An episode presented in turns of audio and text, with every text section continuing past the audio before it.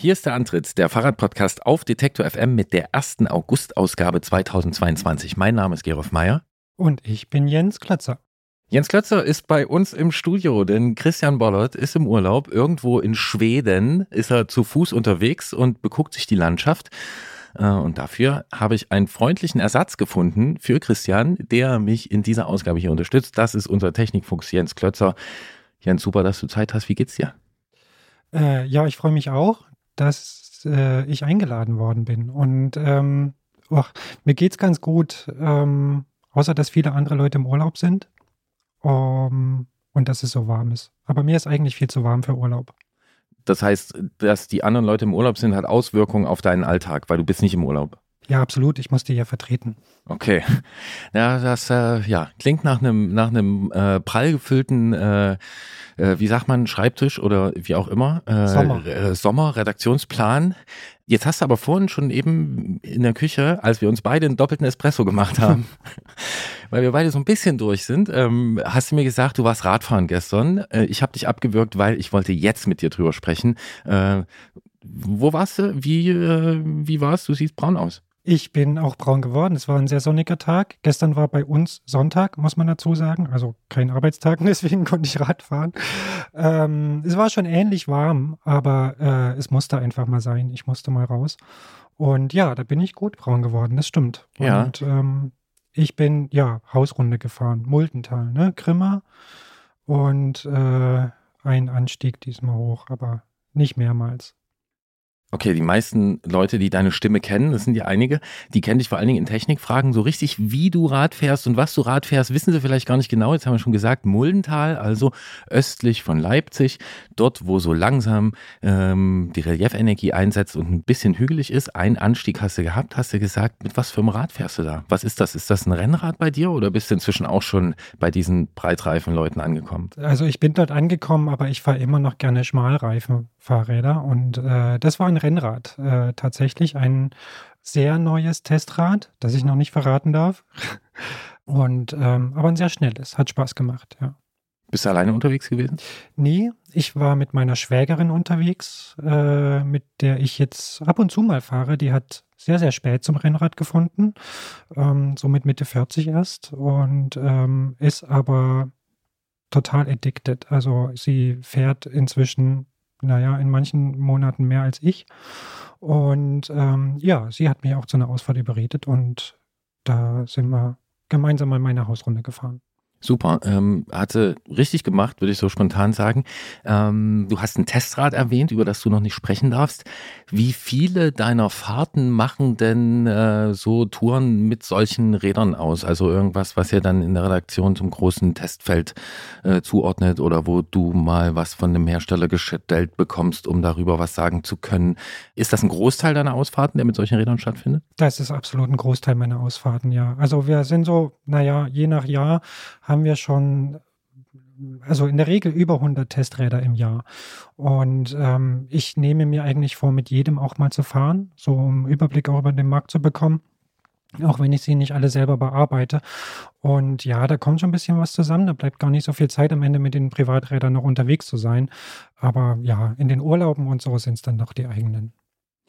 Du hast mal einen Kollegen gehabt, der war auch schon hier im Antritt zu Gast äh, Manuel Jeke, der hat mir mal erzählt, wie viele Testräder, wie viele verschiedene Rennräder er gefahren ist. Ich habe die genaue Zahl vergessen, es ist auf jeden Fall aber vierstellig. Ähm, jetzt vermute ich, das geht bei dir zumindest auch in so eine Richtung, ähm, wenn ihr ungefähr 100, hast du eben gesagt, im Jahr Ja, habt. genau. Ja, seit wann bist du in der Redaktion? Seit 14 Jahren. Ja, okay, das ja, wären dann, wenn das, das aufgeht. schon vierstellig genau, sein. Genau, wären es 1400 äh, Testräder. Was ich mich frage, ist, wie schnell äh, bemerkst du ähm, die Charakteristik eines Rades? Also führen diese vielen verschiedenen Räder dazu, dass du, dass das eher vermischt ist oder hat sich dein Empfinden da eher geschärft? Ich würde vermuten, dass es sich geschärft hat, oder? Total. Also ich bin da wahnsinnig sensibel. Also so einen, so einen Charakter so eines Rades, den kriegt man tatsächlich schon auf den ersten Kilometern. So nach fünf bis zehn Kilometern kann ich sagen, was das Rad ausmacht. Aber wenn es dann um so Feinheiten geht, ähm, also so 40, 50 müsste ich schon fahren, um wirklich jedes Detail ähm, darüber was sagen zu können.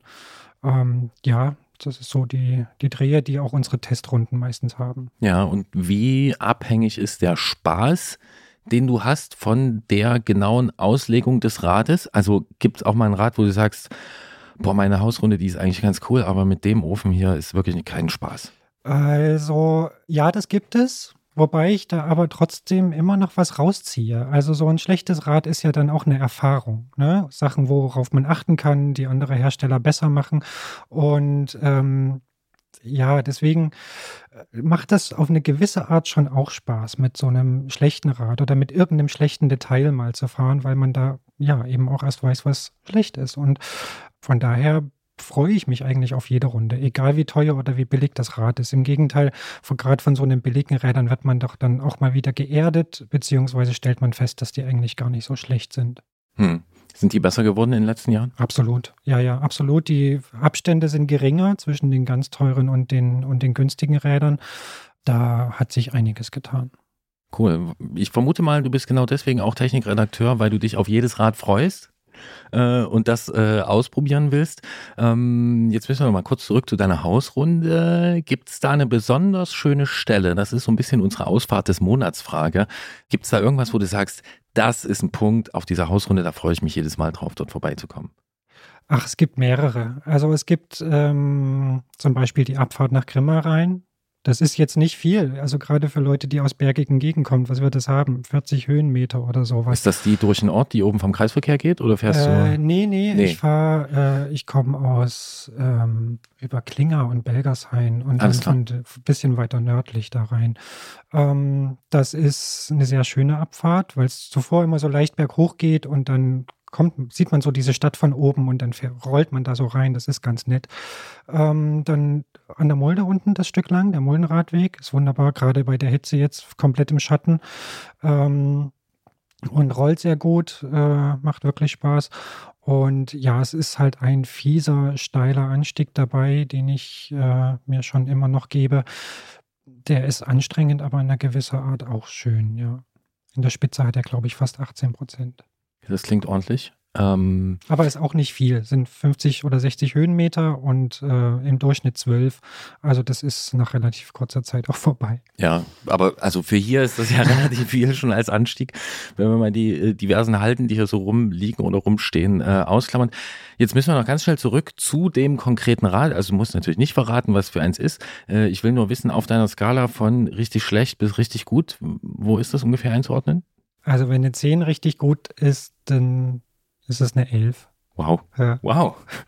Da können wir gespannt sein, ähm, was das denn für ein Rad sein wird. Äh, ich werde dich zu gegebener Zeit nochmal fragen, was das ist. Und jetzt gibt's hier neben dem neuen Rad, was mit einer 11 abgeschlossen hat, eine neue Erfahrung für dich, denn wir machen diesmal zusammen den Antritt. Das heißt, Jens ist nicht nur als Klingeln bei Klötzer Technikexperte hier bei uns in der Ausgabe, sondern eben diesmal ähm, der Christian, der äh, hier steht. Und ja, ich bin gespannt, ob du auch dieser Erfahrung äh, abschließend eine Wertung geben wirst. Wir fangen jetzt mal an mit dem Antritt August. Ich freue mich drauf.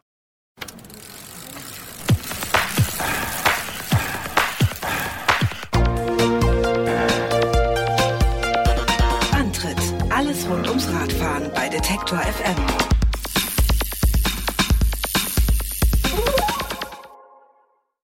Anfang Juli ist die Tour de France in Kopenhagen in Dänemark gestartet und nicht nur ich bin aus beruflichen Gründen dorthin gereist, sondern auch Gregor Schenk aus der Musikredaktion von Detektor FM hat sich den Prolog und den Start der ersten Etappe vor Ort angeschaut. Danach ist er mit dem Rad zurück nach Leipzig gefahren und zwischendurch hat es auch noch was auf die Ohren gegeben. Wir sprechen darüber in der Ausfahrt des Monats. Und Mitte Juli hat dann eine der wichtigsten Fahrradmessen der Welt einen neuen Antritt gewagt.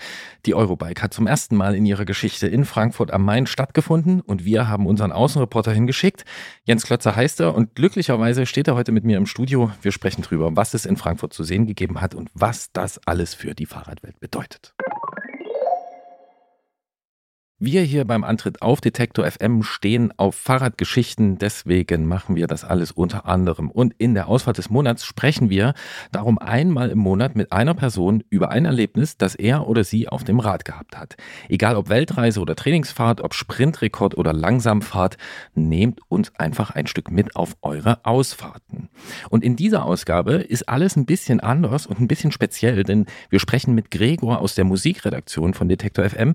Gregor ist Anfang Juli zum Start der Tour de France nach Kopenhagen gereist und hat einiges erlebt. Wir haben ein Zimmer weiter angeklopft und Gregor ins Studio geholt. Hallo Gregor, ich befinde mich jetzt also im Raum mit zwei Menschen, die in Kopenhagen beim Start der Tour de France gewesen sind. Hallo. Hallo. Du hast Fahrradrennen anschauen, Musik erleben und selbst Fahrradfahren in einer Ausfahrt kombiniert. Was hast du genau gemacht? Ja, da fielen äh, verschiedene Happenings auf einen Termin sozusagen und das musste ich ausnutzen. Das Roskilde Festival war Anfang Juli und gleichzeitig quasi der Start der Tour de France und Roskilde, Kopenhagen, das sind so 20, 30 Kilometer, glaube ich, nicht weit voneinander entfernt. Ich bin dann äh, in die Bahn gestiegen, habe mein Rad mitgenommen, mein Rennrad, ähm, mir vorher so ein bisschen Bikepacking-Taschen dazu gekauft und dann mit leichtem Gepäck äh, nach Kopenhagen gefahren mit der Bahn erstmal und war dann auf dem Roskilde Festival und habe mir in Kopenhagen den Start der Tour de France angeguckt und bin dann äh, auf meine eigene Tour gestartet äh, sozusagen und bin den äh, Berlin-Kopenhagen-Radweg gefahren in umgekehrter Richtung bis Leipzig, bis nach Hause. Wie kamst du auf die Idee dazu? Also es hat sich einfach, hat sich einfach angeboten, weil ich dann gesehen habe, dass im Prinzip ja beides auf einen Termin sozusagen fällt. Und ähm, ich immer, ähm, also ich war in der Vergangenheit schon zwei, dreimal ähm, bei der Tour de France in, in Frankreich, dann in den Alpen, in den Bergen und äh, finde immer die Stimmung, die dann da so vor Ort ist, ähm, sehr inspirierend und schön und dachte, das, das muss ich ausnutzen und mir das mal in Kopenhagen angucken. Und das Roskilde Festival hatte ich auch interessiert, weil du quasi genau, Roskilde Festival war ich 2018 auch schon mal äh, beruflich natürlich. Da äh, ließ sich, ließen sich äh, verschiedene Leidenschaften sozusagen verbinden.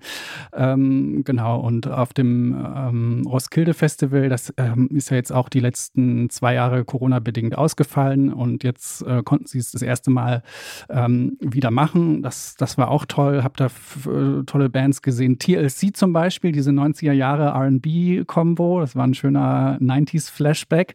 Äh, und dann Whitest Boy Alive, die ja eigentlich auch gar nicht mehr ähm, live äh, spielen oder kaum noch äh, live zu erwischen sind. Ähm, die haben jetzt ihren Gig da nachgeholt beim Roskilde Festival. Das, das war toll und es ist ja auch eh immer das Roskilde Festival von der Stimmung her auch ein sehr angenehmes, schönes Festival, obwohl es sehr groß ist. Ne? Da sind äh, über 100.000 Menschen da und da muss man auch erstmal wieder klarkommen. Also ne, auf große Menschenmengen, auf großen Festivals.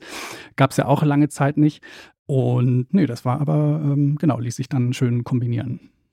Ich würde vorschlagen, wir gehen mal chronologisch durch oder versuchen mal chronologisch durchzugehen. Äh, Wenn ich es richtig verstanden habe, war der Prolog der Tour das erste Event im großen Event, was du erlebt hast. Wie hast du den erlebt? Du hast gesagt, du warst sonst in den Alpen manchmal. Da war es genau. ja eher so, das Peloton fährt einmal vorbei. Mhm. Prolog war anders. Genau, war anders. Ich bin, ähm, bevor der Prolog gestartet ist, ist am Nachmittag, bin ich vormittags einmal äh, mit dem Rad nach Kopenhagen reingefahren. Also ich hatte meine Unterkunft so ein bisschen außerhalb von Kopenhagen und war erstmal komplett geflasht von der Radwegeinfrastruktur in und um Kopenhagen. Also das ist Wahnsinn, das habe ich noch nie erlebt und es ist also, ne, ich glaube, 5 zu 1 ist das Verhältnis erstmal von Radfahrern zu Autofahrern in der Stadt Kopenhagen. Das merkt man erstmal schon. Und man versteht dann auch, warum das Verhältnis so groß ist, wenn man einmal in Kopenhagen mit dem Fahrrad unterwegs war. Ne? Also, das fühlt sich die ganze Zeit so an, als wärst du irgendwie auf so einer Fahrradautobahn unterwegs. Alles ist komplett getrennt vom Autoverkehr. Ähm, du hast alle Radwege ausgestellt. Du hast wie so Autobahnkreuze nur mit Radwegen, wo du siehst, okay, hier ist der Zubringer zu dem Radweg und hier zu dem. Und hier kommst du dahin. So. Und ähm, das macht einfach wahnsinnig Spaß, da auf diesen Radwegen unterwegs zu sein in Kopenhagen und ähm, ja, weiß nicht, also ich bin einmal vom, vom Auto angehupt worden, weil, weil ich meine Vorfahrt nicht wahrgenommen habe, weil ich an der Kreuzung nicht gecheckt habe, okay, ich als Radfahrer habe jetzt hier Vorfahrt. Das ist für mich als, äh, äh, ne, als, als jemand, der die deutsche Radwegeinfrastruktur gewohnt ist, Darauf muss man erstmal klarkommen. So. Und genau, das war erstmal so das erste Erlebnis. Bin dann nach Kopenhagen reingefahren, habe mir dann da so ein bisschen den Tourzirkus angeguckt. Ähm, jeder, der sich ein bisschen für Rennräder interessiert, äh, für den ist das der reinste Bike-Porn, der da stattfindet. Ne? Man kann sich die schönen Zeitfahrräder angucken. Habe von Philipp Oganna, dem Zeitfahrweltmeister, das Zeitfahrrad mir angeguckt und überhaupt merkst du halt in der Stadt, ne, ist die, die Stimmung. Das war, war grandios. Also ich bin dann später dann nochmal mit der Bahn wieder reingefahren in die Stadt, habe mir dann am Abend das, äh, das äh, Prolog, das Einzelzeitfahren zu Fuß quasi angeschaut, weil dann natürlich die Stadt total voll ist und du mit dem Fahrrad nirgendwo mehr durchkommst. Und die Stimmung in der Stadt war fantastisch. Also die ähm, Leute ne, am, am Streckenrand, die Häuser, da waren bis zum fünften Stockwerk alle Fenster auf. Die Leute standen da mit ihrem Sektgläschen äh, am, am Fenster und äh, haben eine große große Party gefeiert und überhaupt hat sich ja so ein bisschen gezeigt, dass die Dänen ja eh ein Fahrradverrücktes Volk sind und dass äh, selbst einer wie Chris Froome, der schon irgendwie, weiß ich nicht, wie viel Mal die Tour gefahren ist, bei der Teampräsentation gesagt hat, sowas hat er noch nie erlebt, wie die Leute ihn da empfangen haben. Also die Dänen sind einfach äh, ein sehr positiv Fahrradverrücktes Völkchen so und das konnte man da sehr gut aufsaugen an dem Tag in Kopenhagen. Und hattest du dann einen guten Platz an der Strecke irgendwo, dass du den Ich bin so ein bisschen äh, flaniert, möchte ich es nennen. Ich bin genau so die ersten Kilometer der Strecke so ein bisschen ähm, entlang gelaufen und ähm, dann führten so die ersten zwei, drei Kilometer führten durch so ein Viertel mit so ganz vielen Bars und dann haben die Leute da am, am Straßenrand Bier verkauft und ähm, es war einfach eine sehr schöne, schöne Stimmung da. Obwohl es ja geregnet hat, also es war nicht das beste Einzelzeitfahrenwetter, aber hat den Leuten offenbar nichts ausgemacht. Äh, Stimmung war trotzdem super. Ja, erstaunlich. Also ich habe es halt auch wahrgenommen, dass es unfassbar voll war und unfassbar ja. viel Publikum da war. Deswegen finde ich es ein bisschen erstaunlich, dass du so einfach die Strecke lang flanieren konntest und ähm, dir nicht irgendwann gesagt hast, naja, den Platz nehme ich mir, einen besseren kriege ich nicht mehr. Aber ja, solche Eindrücke habe ich dort auch gewonnen und ähm, kann es nur bestätigen. Dann ging es also nach diesem Prolog und dieser tollen Stimmung trotz Regen, äh, ging es raus zum Roskilde Festival. Jetzt hast du schon gesagt, TSC, Whitest Boy Alive. Ähm, was ich mich gefragt habe, als ich mich gefragt habe, was stelle ich Gregor Schenk eigentlich für Fragen, habe ich mich gefragt, so, jetzt habe ich viermal Fragen gesagt, fünfmal. Ähm, wie hört ein Musikredakteur eigentlich Musik auf so einem Festival? Also ist das ein sehr professionelles Gehör, mit dem du da rangehst, so wie Jens Klötzer vielleicht auf eine Fahrradmesse geht oder an Tour de France Start? Oder ist es bei dir, gibt's äh, auch den emotionalen Moment, wo du sagst, das nimmt mich mit? Oder vielleicht gibt's ja auch ganz viele, die dich mitnehmen. Genau, nee, eigentlich, also ähm, in dem Fall war es ein bisschen so, dass ich, dass ich ein bisschen mehr äh, egoistisch auf mein meine persönlichen emotionalen Momente irgendwie geguckt habe und mir eben solche Perlen rausgesucht habe wie TLC oder Whitest Boy Life. Man kann natürlich aber auch auf dem Roskilde, und das habe ich 2018 zum Beispiel, als ich schon mal da war, auch gemacht habe, noch viel mehr Sachen entdecken. Ich war jetzt ähm, da jetzt im Prinzip nur diesen einen Tag auf dem Roskilde Festival, weil es eben so viele Sachen zu tun gab für mich sozusagen. Und auf dem Roskilde Festival ist es aber so, dass du eben nicht nur auf der Orange, auf der Main Stage die großen Acts hast, Eminem damals 2018 gesehen oder dieses Jahr war es äh, Dua Lipa zum Beispiel, sondern du kannst auch ganz viele Acts entdecken, ähm, die noch so ein bisschen unter dem Radar fliegen, aber äh, das Booking ist mal sehr geschmackvoll und sehr sehr gut beim Roskilde Festival. Und ja, dieses Jahr habe ich mir so ein bisschen meine eigenen Rosinen rausgepickt. Wusste aber schon, dass äh, ich mich beim Roskilde auf eine gute Sache einlasse, weil irgendwie, ne, was ich vorhin auch schon meinte, auch, dass die trotz dieser großen Menschenmengen die Stimmung da immer ganz, ganz gut ist, weil die zum Beispiel dieses Volunteer-Konzept haben, dass du im Prinzip, die haben so eine Schar von mehreren 10.000, glaube ich, Volunteers, die dann halt auch zum Beispiel die Security machen. Und dann hast du halt nicht so die fiesen Security-Typen, die dich dann zurechtweisen, sondern du hast halt halt Menschen wie du und ich, die im, im Graben stehen und Wasser ins Publikum reichen und so und das und mitwippen bei den, bei den Acts und so. Und das macht dann schon auch was mit einer Stimmung auf so einem Festival. Ja. Und das Essen ist wahnsinnig gut. Das muss man auch dazu sagen. Also äh, beim Roskilde kann man sich auch irgendwie gute Fünf-Gänge-Menüs äh, geben, wenn man das Geld dafür ausgeben möchte. Ja. Okay, also bis jetzt klingt es ziemlich verlockend, also zumindest bis zu dem Geld. ähm, jetzt hast du Rosinen erwähnt, die du dir da rausgepickt hast. Gab es neben den beiden schon genannten noch welche, vielleicht Neuentdeckungen, wo du gesagt hast, hey, da bin ich dort drauf aufmerksam geworden? Hat tatsächlich an dem Tag die Zeit nicht gereicht. Ich habe mir die zwei Sachen äh, so ein bisschen rausgepickt ähm, und bin dann noch so ein bisschen, äh, ja, äh, übers, übers Festival gestolpert, möchte ich sagen. Es ist ja es ist sehr weitläufig, ähm, sehr viele Menschen und deswegen, äh, genau, habe ich an dem Tag jetzt gar nicht mehr so viel gesehen tatsächlich. Ja. Ich wollte nochmal sagen, dass auch für mich ein Tour de France-Start immer noch emotional ist. und mich wird noch interessieren, du hast gesagt, du bist mit leichtem Gepäck unterwegs gewesen. Wie hast du denn übernachtet oder wie war so dein Reisemodus? Ich habe ähm, Pensionen größtenteils mir vorher organisiert, ähm, in die ich ähm, untergekommen bin, weil ich wusste, ich wollte kein Zelt, keinen Schlafsack mitnehmen. Ich wollte mit so wenig Gepäck wie möglich ähm, reisen. Und äh, genau, habe mir dann so Pensionen vorher klar gemacht, habe mir die Route so ein bisschen unterteilt in, in ähm, Abschnitte und wo ich dann genau wusste, okay, heute ist mein Etappenziel da und bis dahin will ich kommen und genau. Jens, tut mir leid. Ich wollte dir das natürlich nicht unterschieben, dass du, dass du, äh, ich weiß, dass du sehr emotionale Beziehungen zum Rennrad und all seinen Spielarten pflegst und allen möglichen Details. Ähm, das war äh, sozusagen von mir äh, schräg formuliert. Jetzt hast du schon gefragt nach dem Modus, in dem, in dem Gregor unterwegs gewesen ist. Jetzt sprechen wir also über diese Tour. Ne? Du hast den Start der Etappe in Roskilde noch dir angeschaut und bist dann genau. auf diese Tour auf dem Berlin-Kopenhagen-Radweg äh, gegangen. Ja. Dann nochmal Versuch der Chronologie. Wie war der Start? Das war ganz schön, weil für die Tour de France ging es in dem Sinne ja dann erst richtig los an dem Tag und ähm, kurz nachdem die dann in Roskilde gestartet sind, wusste ich, okay, jetzt geht auch meine Tour los. Das war so ein bisschen vielleicht sogar inspiriert von dieser Alt-Tour, die letztes Jahr der, der Lachlan Morton, heißt er, glaube ich, gemacht hat vom, vom Profiteam hier EF Education auch was, was so das Equipment angeht, weil er ist ja äh, mit einem Aero-Rennrad sozusagen auf eine riesengroße Bikepacking-Tour äh, gegangen und ist im Prinzip die komplette Tour de France inklusive der Transfers, glaube ich, komplett abgefahren. Das so äh, weit treiben wollte ich es jetzt nicht, aber das war zumindest auch so equipmentmäßig eine Inspiration, weil ich habe auch mit, mit dem Giant Propel im Prinzip so ein äh, Aero-Rennrad, was eigentlich ne, eine relativ aggressive Haltung hat ähm, und ähm, als ich das da bei dem Lackland Morton gesehen habe, dachte ich, ah, okay, man kann damit eigentlich auch so Bikepacking-Trips machen. Warum eigentlich nicht? So, ne? Und habe mir dann auch so ein paar ähm, Bikepacking-Taschen gekauft, hatte im Prinzip nur hinten eine, eine, größere, vorne zwischen dem Lenker eine, auf, der, auf dem Oberrohr noch eine kleine Tasche und das war es eigentlich schon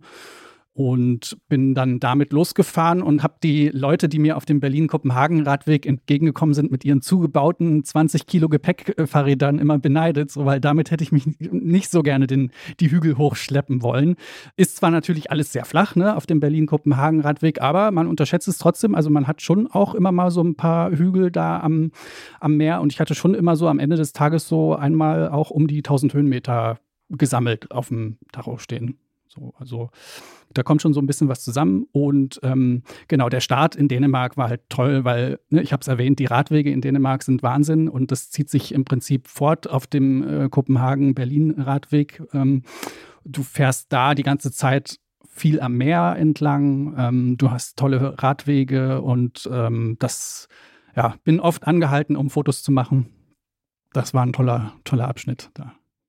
Wie stark merkt man diesen Wechsel von dänischer zu deutscher Radinfrastruktur? Ist der, ist der merkbar? Auf alle Fälle. Ähm, erste Etappe in Deutschland war dann, ich bin dann mit der Fähre rübergesetzt von Geza nach Rostock und ähm, die erste Deutschland-Etappe war dann Rostock-Neustrelitz, so grob. Äh, war auch die längste Etappe mit so 200 Kilometern und da war es dann schon so, dass du hast da auch die schönen Fahrradstraßen, die äh, mitten durch den Wald führen, asphaltiert sind, komplett ähm, separiert vom Autoverkehr. Das ist auch schön, aber du hast dann natürlich in diesen ganzen Dörfern in Meckpomm und Brandenburg, die so mit mittelalterlichem Kopfsteinpflaster, äh, wo man sich dann natürlich mit dem Rennrad so ein bisschen drüber quält, wenn man jetzt nicht gerade Paris-Roubaix-Fan ist, so. Oder so Sachen wie, du hast auf dem Radweg dann so Abschnitte, die wirklich wo du so zu, aus Gründen der Verkehrsberuhigung oder keine Ahnung, so 10, 15, 20 Meter Kopfsteinpflaster plötzlich hast, wo man sich so fragt, wer hat das denn geplant? So, ne? Oder, äh, oder du wirst halt, wenn du dann mal ein Stück auf der Straße unterwegs bist, was sich auch auf dem Berlin-Kopenhagen-Radweg nicht komplett vermeiden lässt, dann, dann wirst du halt irgendwie auf der Straße von Autos angehupt, äh, weil die es dann in dem Moment scheiße finden, sich mit dir den Radweg teilen zu müssen. Ne? Also da ist es im Prinzip andersrum, wenn man das nochmal mit Dänemark vergleicht. Ja. Von daher, das war schon spürbar und ich muss auch tatsächlich sagen, dass mir der Dänemark-Teil des Radwegs äh, noch besser gefallen hat. So, ja. Mich würde interessieren, wie viele Kilometer und wie viele Etappen waren es denn insgesamt?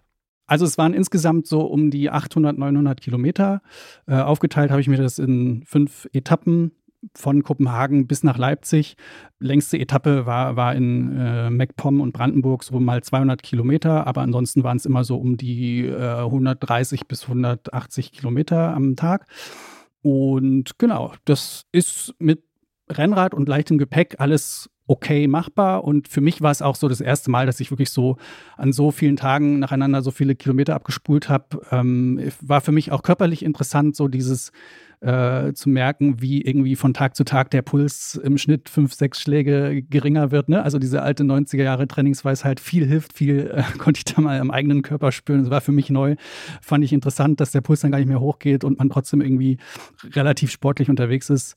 Und das, ja, das hat schon Spaß gemacht. Mhm. Jetzt fragen wir hier traditionellerweise oder eigentlich auch besonders Christian fragt traditionellerweise äh, nach dem besonderen Moment auf dieser Ausfahrt. Äh, das will ich jetzt natürlich auch tun. Ich vermute, er liegt irgendwo in Dänemark. Wahrscheinlich in Dänemark. Ich spontan denke ich an ähm, die Halbinsel Mon. Da macht der Berlin-Kopenhagen-Radweg nochmal so eine kleine Schleife die man auch abkürzen kann, wenn man die nicht, äh, wenn man nicht zu viele Kilometer machen will. Aber diese Schleife lohnt sich eigentlich deswegen, weil man fährt halt um diese Halbinsel einmal drumherum und an, an der Spitze, an der, äh, am, am, östlichsten Zipfel sozusagen, kommt man zu so Kreidefelsen. Da geht es nochmal so vier, fünf Kilometer über so einen Gravelweg äh, und dann kommst du so zu so Kreidefelsen und hast einen wahnsinnig tollen Ausblick aufs Meer und der Weg dahin und die Aussicht äh, hat, sich, hat sich gelohnt und war sehr schön. Gregor Schenk ist Musikredakteur hier bei Detektor FM und hat äh, im Juli verschiedene Sportarten kombiniert, nämlich Tour de France anschauen, zum Musikfestival gehen und dann auch mit dem Fahrrad bis nach Hause zu fahren. Er hat mit uns hier drüber gesprochen und wir sagen vielen Dank äh, für die Schilderung. Gerne. Gregor Schenk fährt nach Kopenhagen, schaut sich die Tour de France an, fährt nach Roskilde und fährt dann über den Berlin-Kopenhagen-Radweg bis nach Leipzig. Jens, entschuldige bitte nochmal, dass ich dir unterstellt habe, du würdest das alles nur mit einem kühlen, professionellen Blick beobachten. Das ist natürlich äh, wirklich nicht korrekt von mir, dass ich das mache. Und du bist ja auch dort gewesen beim Start der Tour de France. Wie war das denn für dich? Auch total aufregend und ich, also ich bin sehr neidisch geworden jetzt in dem Gespräch. Ich habe da schon gedacht, Mensch, das wäre wirklich toll, hier mal Fahrrad zu fahren. Also ich finde es ein wunderbares Fahrradland, nicht nur in den Städten, sondern auch und gerade auf dem Land weil das wirklich tolle Landschaften sind. Und wir hatten halt leider keine Fahrräder dabei und äh, konnten das da nicht so genießen, sondern mussten dort arbeiten. Aber der Besuch hat sich insofern gelohnt, als dass ich mir das fest vorgenommen habe, das mal unter die Räder zu nehmen. Ja, und jetzt äh, aus Arbeitsperspektive gesehen, hast du was Neues entdeckt dort am Start? Bei der Tour de France? Ja. Ja, ja. Es gibt einige neue Räder, die zum Teil erst dort vorgestellt worden sind oder noch erst noch vorgestellt werden. Und zwar erstaunlich viele, also überproportional viele. Man hat gemerkt, dass die Branche zum einen wohl in den letzten zwei Jahren ein bisschen Zeit hatte und äh, zum anderen ja, vielleicht auch im Geld schwimmt, weil sie äh, wirklich ein gutes Geschäft gemacht haben und äh, einige haben das in neue Modelle investiert. Und da fällt auf, dass besonders im Rennsport stark äh, entwickelt wird und ähm, viele neue Räder auf den Markt kommen. Das erste, was mir da sofort einfällt, ist das Trackman Down, das neue. Genau. Äh, mit dem lustigen, mit der lustigen Aussparung an einer Stelle, an der man vorher, an die man vorher nicht gedacht hätte, wo man überall, überall Aussparungen an einem Fahrrad hinbringen kann. Ähm, ja, du hast schon gesagt, genau. Was ja, sagst du zu dem Rad eigentlich? Das ist ein sehr auffälliges Rad, ähm, das einem natürlich irgendwie sofort ins Auge springt. Ähm, aber trotzdem mit einer gewissen Ästhetik, wie ich finde. Und ja, wir konnten es leider, wir konnten es leider noch nicht in die Finger nehmen. Ich habe es dort zum ersten Mal gesehen und äh, fotografiert und ein bisschen näher betrachten können. Aber ich bin überzeugt, dass Track auch da wieder einen guten Job gemacht hat. Also das, das Vorgängermodell, das war einfach schon wegweisend, ist jetzt schon ein paar Jahre auf dem Markt und äh, sie werden das sicher auch besser gemacht haben. Ja, und welche Modelle hast du noch im äh, Blick? Du hast gesagt, es sind auffallend viele gewesen. Ähm, was gab es noch Neues für dich zu sehen? Neues Scott Foil, ein Aero-Rennrad. Das ist dort am Tag der Fahrerpräsentation vorgestellt worden. Auch das ist ein sehr aufwendig gestaltetes Modell, ähm, wo man sieht, dass da echt viel, viel Hirnschmalz drin steckt einfach. Also, dass sie sich wahnsinnig viele Gedanken gemacht haben. Ein Giant Propel, ein neues, hat man dort auch schon gesehen. Colnago, die äh, Marke des äh, bisherigen Toursiegers Tadej Pogacar, hat auch ein neues Modell gezeigt, das noch nicht auf dem Markt ist, irgendwie dort noch so ein bisschen als Prototyp rumfährt. Ähm, so ein Leichtbaumodell. Das Cervelo S5, äh, das Aero-Rennrad des aktuellen Toursiegers, ist auch überarbeitet worden. Sieht man zwar auf den ersten Blick nicht so, aber im Detail wurde dort viel gemacht. Ja, und es sind schon ein paar Zeitfahrräder neue gab es auch. Noch ein neues KTM fällt mir ein. Das sind schon überraschend viele. Hm. Und finde ich auch so nach den letzten Jahren, wo wir eigentlich immer mehr darüber gesprochen haben, dass das klassische Straßenrennrad sich äh, weiter in die Nische bewegt und die Musik eigentlich woanders äh, spielt, finde ich, sind das ja eigentlich gute Nachrichten für diese Art Fahrrad, oder? Das sind total gute Nachrichten, zumal man feststellt, äh, dass die sich so ein bisschen aus den Nischen wieder in die Mitte bewegen. Also so Aeroräder, die immer irgendwie nur auf maximalen Speed getrimmt waren ähm, und dafür aber fast acht Kilo wogen teilweise, die werden immer leichter und äh, gehen auch so ein bisschen Richtung Allround. Und aus der, von der anderen Seite werden dann diese äh, Leichtbaumodelle immer so ein bisschen aerodynamischer gemacht. Und ich glaube, da wird man sich irgendwann bei so einem, bei so einem Ideal treffen, so ein Allrounder halt, wie es einige Marken jetzt schon machen und nur noch ein wirkliches Wettkampfstraßenmodell auf den Markt bringen.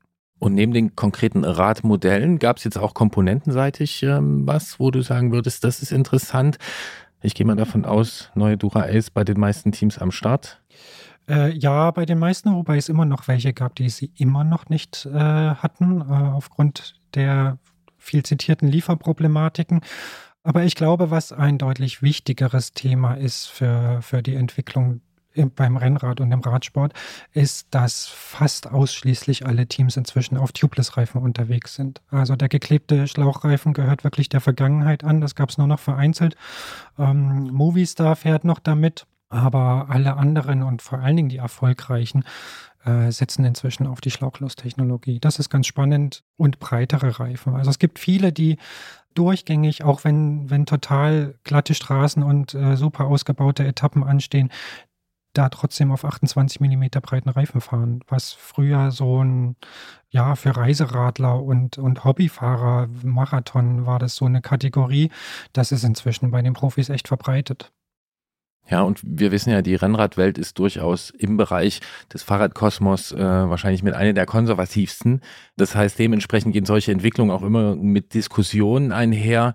Ähm, wie bewertest du diese Entwicklung? Ist das sinnvoll oder ist das äh, was, wie manche Leute sagen, ja, die Industrie will hier nur irgendwie Geld machen und uns was aus der Tasche ziehen und die Medien spielen mit? Sowas wird man im Profi-Radsport nie sehen. Also dort zählt halt, was schneller macht und äh, was einem zuerst ins Ziel bringt. Das ist das, was dort wirklich wichtig ist. Und ähm, ich glaube eher, dass dort auch so eine Art Generationswechsel stattfindet und dass so die, diese Älteren und Konservativen irgendwie so langsam auch aus dem, aus dem Job gedrängt werden und dort junge Leute nachrücken. A, junge Rennfahrer, die viel offener gegenüber neuer Technik sind, aber auch neue Mechaniker und äh, sportliche Leiter und sonstige Verantwortliche, die ja, die einfach die, die Fakten und die Wissenschaft äh, sich davon überzeugen lassen und dann führt es halt dazu. Und ich meine, es ist ja auch ein Zeichen, dass wirklich das flächendeckend passiert. Ja, nicht irgendwie mal so ein Einzelner oder so, das gab es in den letzten vier, fünf Jahren. Da hat mal so ein Einzelner irgendwie damit experimentiert, aber es hat sich mehr und mehr durchgesetzt und inzwischen ist es quasi der Standard. Ähm, deswegen ist es, also kommt was Zählbares bei raus, ja. Dann äh, haben wir jetzt gesprochen über den einen Generationswechsel, also vielleicht den Wechsel von einer Technikgeneration zur nächsten, der bei der Tour de France äh, stattfindet oder stattgefunden hat. Und wir müssen natürlich auch noch über einen anderen Generationswechsel äh, sprechen. Ich denke, das können wir durchaus so bezeichnen, denn so eine große Fahrradmesse, die bisher am Bodensee stattgefunden hat, die war diesmal am Main. Klingeln bei Klötzer. Die Technikfrage beim Antritt auf Detektor FM. Die Eurobike gilt als eine der größten Fahrradmessen der Welt. 1991 ist sie in Friedrichshafen am Bodensee gegründet worden, hat sich dann zur Leitmesse entwickelt und das Messegelände gegenüber dem Zeppelin Museum an seine Grenzen und darüber hinaus gebracht. Große Hersteller sind dem Branchentreff in den letzten Jahren ferngeblieben und natürlich hat Corona auch den Messebetrieb komplett durcheinandergewürfelt. Teilweise hat es einfach keine physische Eurobike gegeben, bei der sich Menschen treffen. Doch 2022 ist das alles. Die Eurobike hat den großen Schritt gewagt und ist nach Frankfurt am Main umgezogen. Das Messegelände dort ist größer, ein internationaler Flughafen vor der Haustür und die typischen Übernachtungsprobleme vom Bodensee gibt es in Frankfurt auch nicht in der Form. Wir müssen drüber sprechen und fragen einfach bei jemandem, der hier schon bei mir im Studio ist, bei Jens Klötzer vom Tourmagazin, wie die erste Eurobike Mitte Juli in Frankfurt am Main so gewesen ist. Jens, Eurobike 2022 in drei Worten, was fällt dir spontan ein? In drei Worten. Ähm, groß und gut erreichbar. Das sind ja schon drei Worte. Ja, wenn wir das und wegnehmen, sind es genau drei. groß und gut erreichbar. Ähm, ja, damit können wir arbeiten. Wie lange bist du dort gewesen? Drei Tage. Ähm, Mittwoch morgens bin ich angereist bis Freitag späten Nachmittag. Ja, da sehe ich schon mal die erste Veränderung. Ich kann mich erinnern, eine der letzten Eurobikes in Friedrichshafen, da gab es, glaube ich, eine, da warst du nur einen Tag dort. Kann das sein? Das stimmt, weil es gereicht hat, ja. Also um dort wirklich alles abzuklappern, weil es äh, dann zum Schluss so wenige Aussteller wurden, dass da ein Tagesausflug reichte. Für jetzt für Frankfurt waren die drei Tage schon fast ein bisschen knapp. Mhm. Christian und du, ihr habt die Messe am Bodensee ja auch schon ein paar Mal zusammen ausgewertet. Ein typisches Thema ist da immer gewesen, dass große Marken nicht mehr hingekommen sind. Ist dieser Trend jetzt mit Frankfurt als größerem Messestandort gebrochen? Das wird man, glaube ich, erst im nächsten Jahr äh, sehen können. Also es sind wieder deutlich mehr Her Aussteller da gewesen, als es zuletzt in Friedrichshafen waren. Ja, das auf jeden Fall.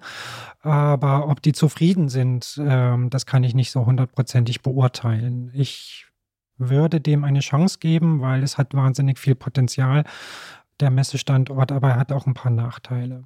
Ja, was ist denn die größte Veränderung zu Friedrichshafen, die du so wahrgenommen hast? Also gar nicht mal unbedingt auf den Ort bezogen, sondern auf das, was die Eurobike ausmacht vor Ort.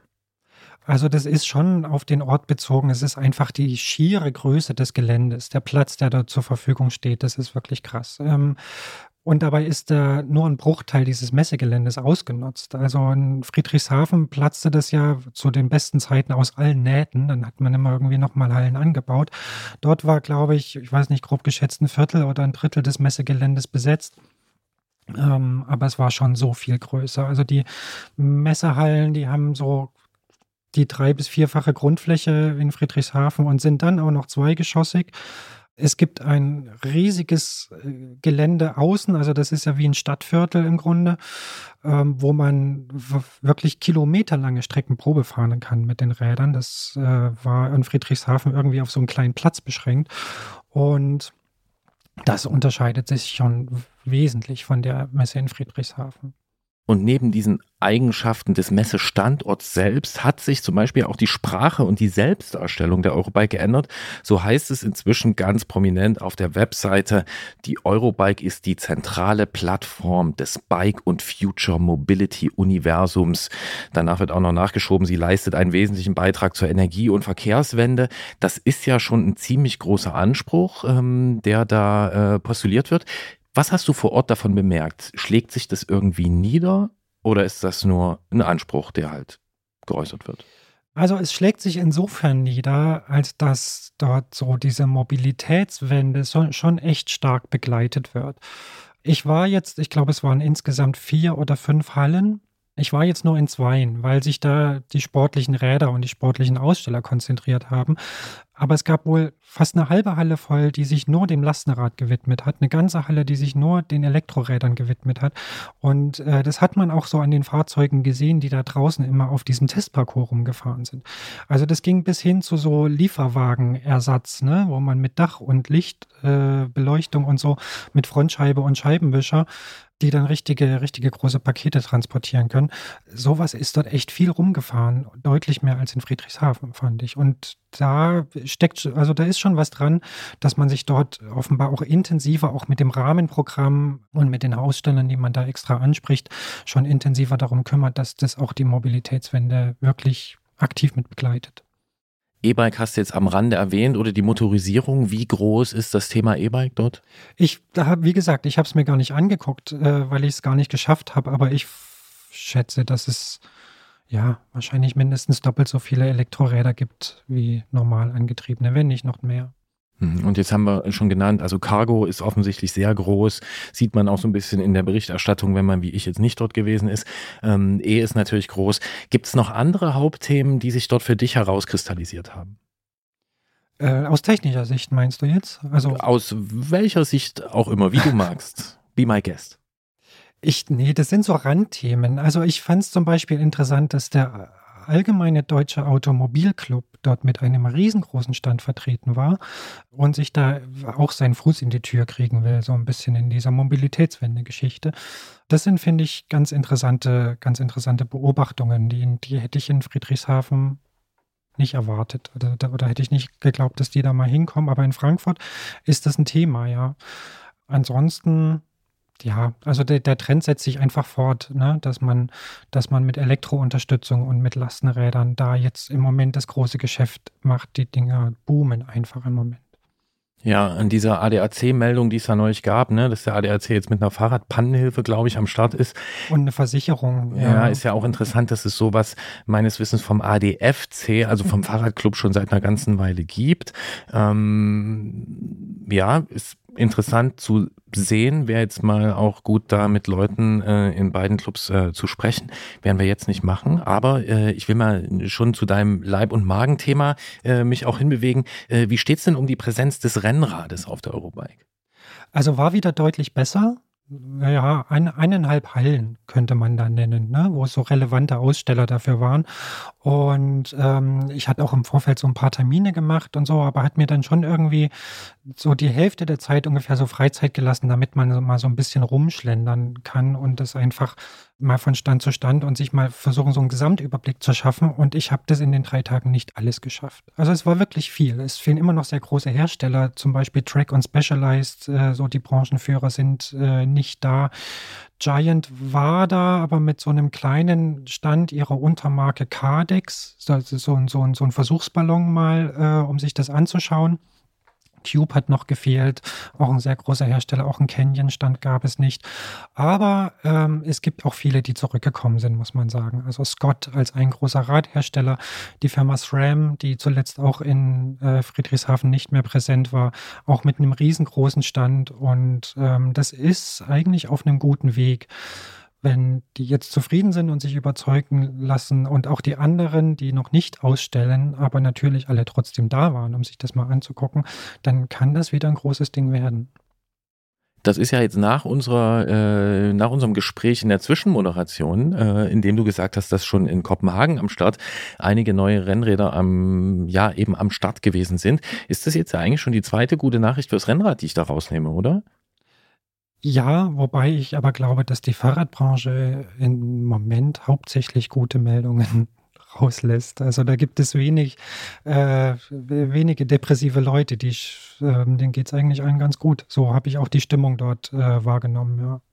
Ja, ich glaube, es gibt schon auch ein, zwei na, ein paar mehr, die äh, vielleicht dann auch nicht dort sind und die immer noch und äh, weiterhin unzufrieden sind damit, was sie überhaupt alles bekommen. Und dann sprechen wir wieder über die kleinen Firmen, aber das ist jetzt wahrscheinlich nicht das Thema bei der Eurobike.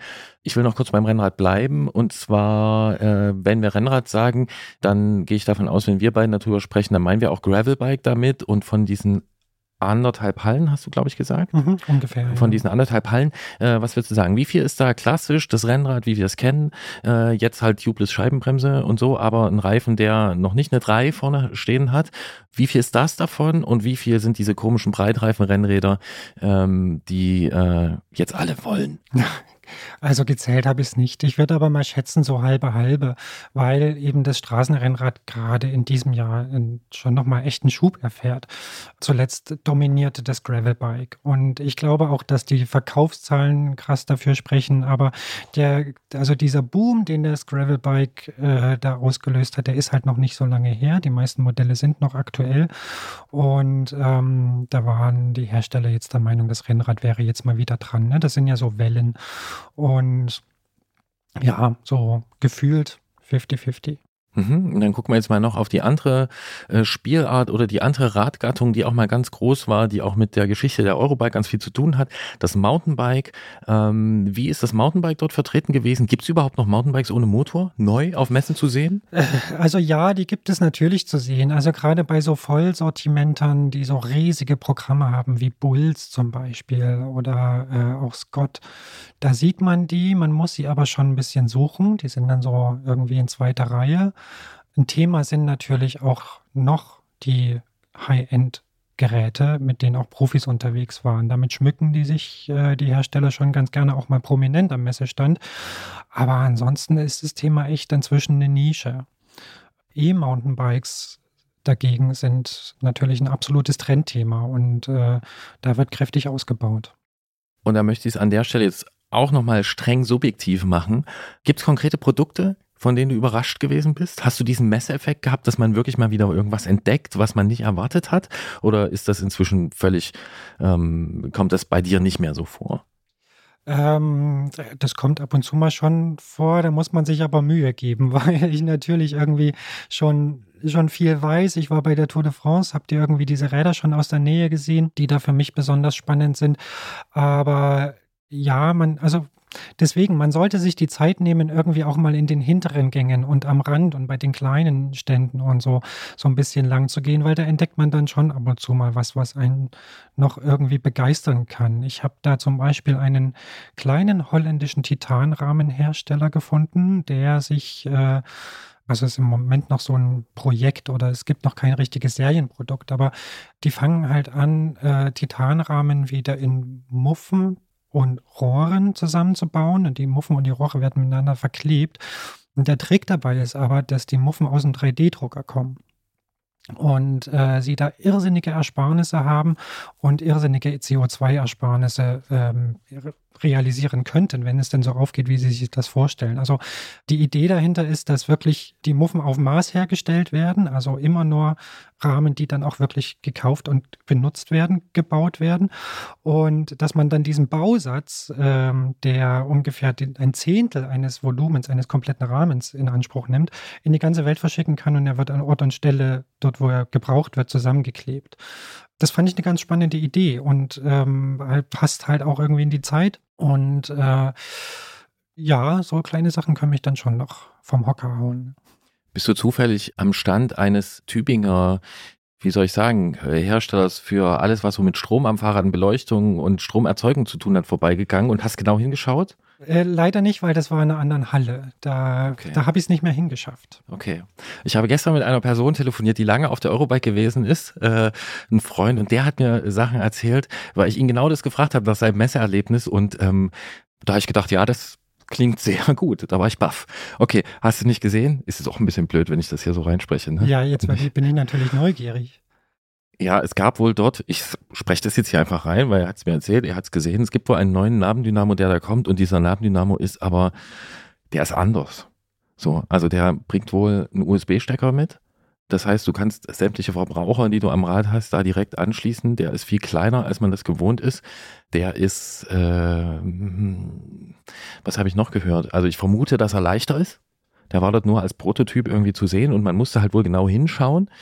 Und Kai, viele Grüße an der Stelle, hat es gemacht. Und äh, ja, finde ich nochmal einen richtigen Sprung. Also nachdem für mich persönlich ähm, diese ganze Fahrradbeleuchtung, Stromerzeugung so ein wichtiges Thema ist der letzten Jahre, was halt wirklich verdammt gut geworden ist, musst du halt jetzt immer noch, wenn du unterwegs bist, ne, musst du deinen Ladekram irgendwie mitnehmen. Und wenn ich mir vorstelle, dass das alles an dem Rad ist und das Ding kann das auch noch alles machen und noch das Licht schmeißen, das ist nochmal richtiger Sprung. Ja, das sind so kleine Anzeichen, aber wie gesagt, ich glaube, dass uns da ein richtiger Entwicklungssprung in allen Bereichen des Fahrrades noch bevorsteht, weil viele Firmen wirklich in den letzten drei Jahren gutes Geld verdient haben und mit dem Geld irgendwas machen müssen. Und wenn sie in neue Produktentwicklungen investieren, dann kann uns da wirklich noch einiges begegnen. Okay, das klingt, bin ich zum nächsten Mal, bin ich jetzt nochmal überrascht, dass du da sehr positiv in die Zukunft schaust. Also auch wenn ich weiß, dass du ein sehr positiv eingestellter Mensch bist, ähm, finde ich das eine gute Nachricht fürs Rennrad insgesamt, aber auch, dass du das so sagst. Will ich aber trotzdem noch fragen, gibt es auch wieder irgendwas, was du gesehen hast, wo du gesagt hast, ey Leute, das braucht wirklich niemand. Also nicht mal, dass es mir nicht gefällt, sondern es braucht einfach niemand, was ist das für ein Quatsch. Naja, also ich kann jetzt auch gar keine Firma nennen, aber es gibt natürlich wieder kuriose Gefährte, ne, die da irgendwie so äh, da draußen vorm Fenster entlang huschen, wo dann mal jemand Probe fährt weiß ich nicht, es kommt wieder jemand, der irgendwie so ein, so ein Einrad mit Elektroantrieb, wo man sich nur draufstellt und das sind so Sachen, die braucht wirklich niemand. Aber ähm, überwiegend habe ich schon Firmen gesehen, die es wirklich ernst meinen. Ich glaube, das liegt auch an dem Standort Frankfurt, der irgendwie mit so einer gewissen Seriosität daherkommt und wahrscheinlich auch an den Standgebühren, die ja nun echt teuer sind, wo nicht jeder Tüftler irgendwie sich das leisten kann.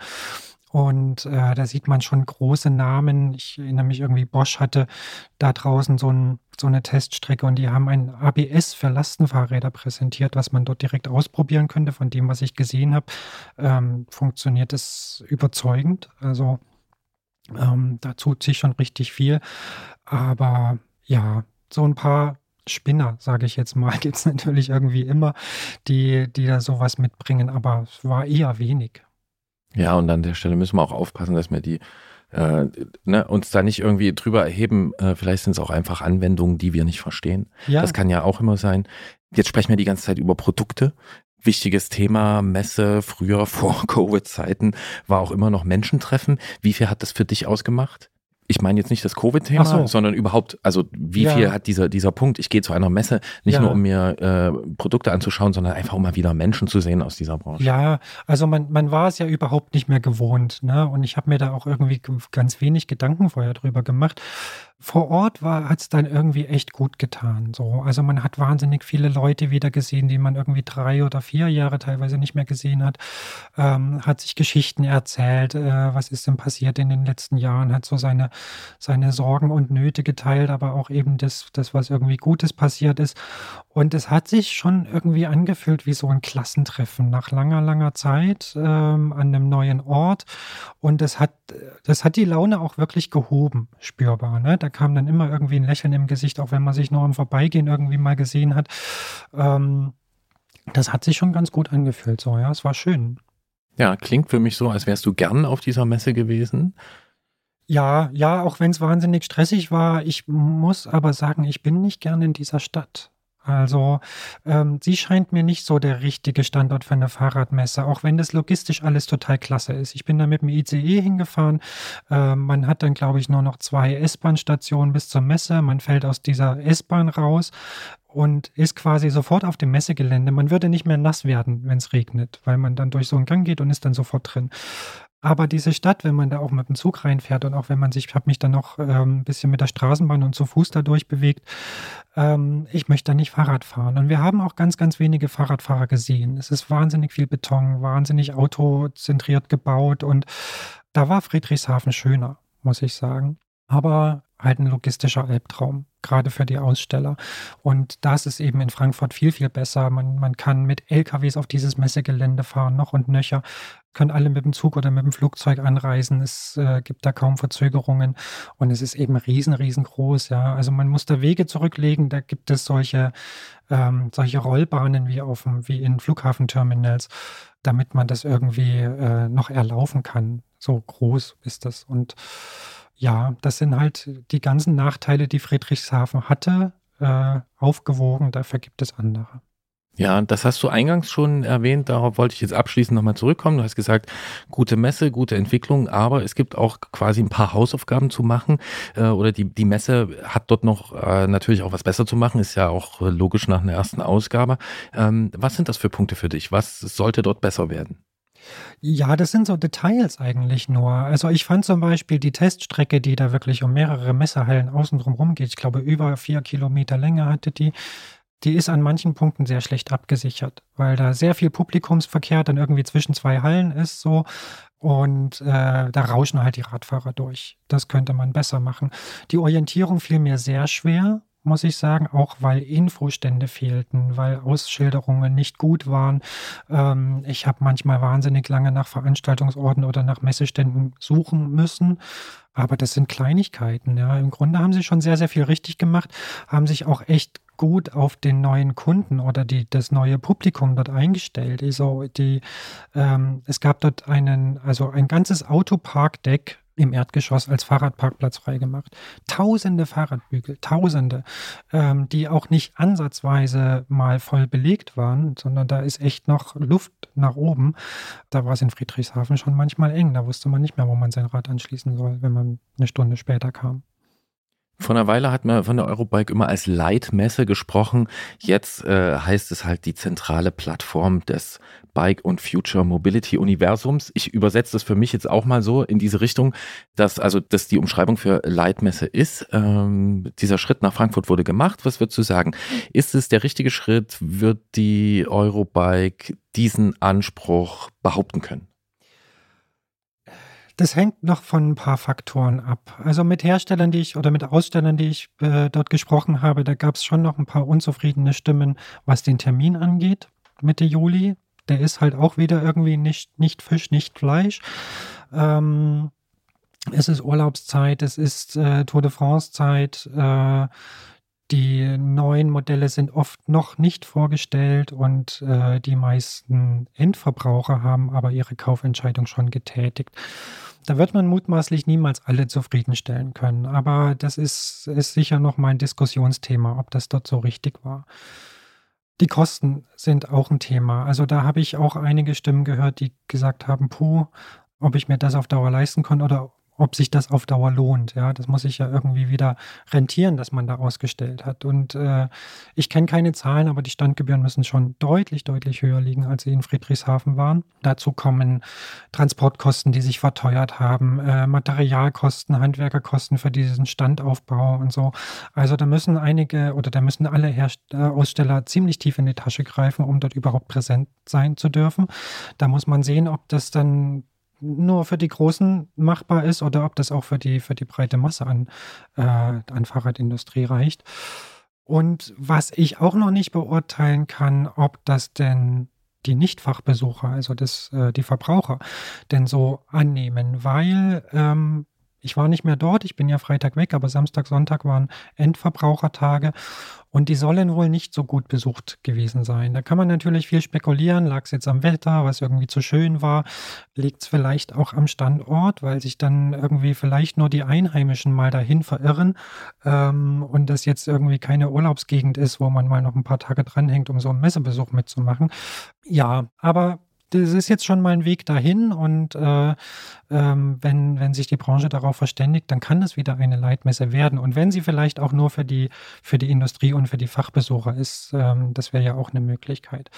Ich finde aber, es gibt eine starke Konkurrenz äh, in Berlin, die Velo, die auch auf einem echt guten Weg ist, vielleicht noch lange nicht so groß wie die Eurobike und auch noch, noch lange nicht so viele Aussteller hat, aber wo erkennbar ist, äh, dass sie, dass sie dahin arbeiten wollen und wo auch schon einige große Hersteller hingekommen sind, was finde ich eine fantastische Location für Endverbraucher ist. Auf diesem Tempelhofer Flugfeld kann man super, super Probe fahren und äh, sich ausbreiten und ganz tolle Veranstaltungen machen und so. Ja, das muss man sehen, wo es letztlich hingeht und wo die, wo die Leitmesse letztlich landen wird, wenn es denn noch eine geben wird. Ja, und vielleicht teilt sich ja auch so auf. Also, wie du sagst, die hohen Standgebühren, die für kleinere Firmen äh, vielleicht nur schwer leistbar sind, dann äh, kann es ja auch sein, dass die sich in Zukunft woanders konzentrieren, woanders treffen. Auf jeden Fall bist du dort gewesen zur Eurobike hast hier sehr ausgiebig mit mir darüber gesprochen. Ähm, vielen Dank für die Schilderung. Und ähm, ja, bis zum nächsten Jahr. Vielleicht schaffe ich es ja auch irgendwann mal wieder dorthin. Äh, und dann äh, treffe ich mich auch dort gern mit dir. Danke ja, dir, Jens. Wäre schön. Jens, eine Frage habe ich dir natürlich nicht gestellt, die habe ich mir aufgehoben für den inoffiziellen Teil, der diese Moderationen hier ja sind. Äh, Verpflegung in Frankfurt versus Verpflegung in Friedrichshafen. Was hat für dich gewonnen? Ähm, Das ist eine gute Frage. Was gab es denn zu essen in Frankfurt? Wie, was, Auf dem Messegelände Ja, habe ich eigentlich ja. gar nicht gegessen. was? Äh, nee. Ähm, und ich habe auch nicht wirklich danach gesucht. Aber jetzt mal so ähm, für einen Überblick hat, glaube ich, Friedrichshafen gewonnen, weil es mir irgendwie so ein bisschen bodenständiger ist und, und mir persönlich so ein bisschen näher. Also Friedrichshafen war ja jetzt geprägt von, von wenigen so Indoor-Restaurants und so, Die sondern mehr Schupfnudeln so, aus der großen Pfanne ja, mit genau, Sauerkraut. draußen, ne? Ja, ähm, Und aber dann nicht irgendwie äh, indisch und chinesisch, sondern so ein bisschen Lokales äh, gab es da und ähm, das war mir irgendwie so ein bisschen näher. Ich glaube, in Frankfurt gibt es, glaube ich, in jeder Messehalle zwei oder drei Restaurants de- oder Bars oder so Cafés, in die man so gehen kann. Dafür kein, kein mal schnell irgendwie mal was essen. Für mich persönlich hat er Friedrichshafen gewonnen. Es wird sicher andere geben, die es in Frankfurt besser fanden. Genau, wir müssen unbedingt eigentlich mit Christian dorthin. Und dann können wir das auch noch durchtesten, was es da so zu essen gibt. Ähm, Aber wenn ihr Äh, alle genau. Restaurants in Frankfurt durchtesten möchtet, solltet ihr sieben Tage unterwegs Ja, sein. da muss man sich dann schon entscheiden, macht man jetzt einen Fahrradpodcast oder ist das hier der große Kuchentest? Nein, das nur als kleinen Gruß an Christian, der sich das hier ja vielleicht auch anhört. Aber ernsthaft, du gehst ohne irgendwas zu essen auf diese Messe oder Nein, hast du einfach, du hast dein Stullenpaket dabei? Ja, ich gehe natürlich äh, auf die Messe, nachdem ich im Hotel gut gefrühstückt habe. Ähm, dort, wir haben ja auch einen eigenen Stand, wo man sich immer so ein paar Snacks, gibt es ein paar belegte Brötchen und mal eine Cola und sowas. Und damit komme ich aber eigentlich klar bis dann zum Abendessen. Ja. Das ist die Messestrategie von Jens Klötzer. Deswegen ist er auch schon in drei Tagen durch und braucht nicht vier Tage wie andere, weil er spart die Essenspausen einfach ein. Oder er nimmt sich so ein Standbrötchen, das schmeckt bestimmt auch gut bei Delius Glasing. So, jetzt sind wir fast durch, durch unsere erste Ausgabe zusammen, äh, nicht Christian Bollert und Gerolf Meyer, sondern Jens Klötzer und Gerolf Meyer. Wir müssen jetzt noch auf die nächste Ausgabe hinweisen, dieses Fahrradpodcasts und die entsteht vollumfänglich in der Verantwortung von Christian Bollert. Ich weiß also ungefähr überhaupt nicht, was dort passiert. Doch ich weiß eine Rubrik, die dort ähm, angesprochen wird, aber ansonsten weiß ich nicht viel. Ich bin sehr gespannt. Es wird diese geben für die zahlenden Menschen auf Steady und Apple Podcasts am 12. August und für alle anderen am 19. August. Bis dahin erreicht ihr uns unter antritt.detektor.fm mit Lob, Kritik, Anregungen und Ausfahrten und natürlich auch auf Instagram oder Facebook. Jens, bist du bei Instagram? Nein, Wir bin werden. froh, dass ich das mit Facebook irgendwie in den Griff kriege. Okay, wir müssen ja nicht überall mitspielen, außerdem, ne, das ist dann, das sind, ach, vielleicht ist das auch einfach eine Generationenfrage, ich weiß es gar nicht. Ähm, genau, jetzt haben wir beiden uns vorher noch gefragt, wer jetzt eigentlich heute den Song auswählt. Und weil wir so aufgeregt gewesen sind, weil wir jetzt hier ohne Christian das machen müssen, der zum Beispiel auch sonst immer hier die Technik fährt, konnten wir uns gar nicht so richtig auf den Song einigen oder besser gesagt, wir hatten eigentlich überhaupt keinen Vorschlag, weil wir mit dem Kopf ganz woanders waren. Deswegen haben wir uns eben gedacht, Gregor war hier und er hat so begeistert äh, erzählt von Roskilde und von TLC. Und dann können wir uns diesen kleinen Ausflug, äh, wenn die dort jetzt schon auftreten, können wir uns diesen kleinen Ausflug in die 90er eigentlich auch leisten. Äh, Waterfalls kommt natürlich. Jens, was sagst du zu dem Song? Ja, absolut richtige Entscheidung, dass wir ihm die, dass wir ihm die, die Ehre überlassen haben. Und ähm, ich freue mich schon auf den Song. Habe ich gute Erinnerungen dran. Oh, da machst du mich neugierig, da muss ich trotzdem nochmal nachfragen. Welche Erinnerung hat Jens Klötzer an TLC und Waterfalls? Äh, die haben im Radio nichts zu suchen. Oh, noch schöner. Nicht alles, was passiert äh, in unserer Welt, hat äh, was im Radio zu suchen. Wunderbar. Ich wünsche allen eine äh, wunderbare Zeit oder anders gesagt, lasst euch so gut wie möglich gehen, so wie es eben geht. Genau. Und macht Dinge, die im Radio nichts zu suchen haben. Nein, viel Spaß, gute Fahrt. Ciao und äh, Jens, danke dir, unsere erste Folge. Ja, sehr gerne. Bis zum nächsten Mal.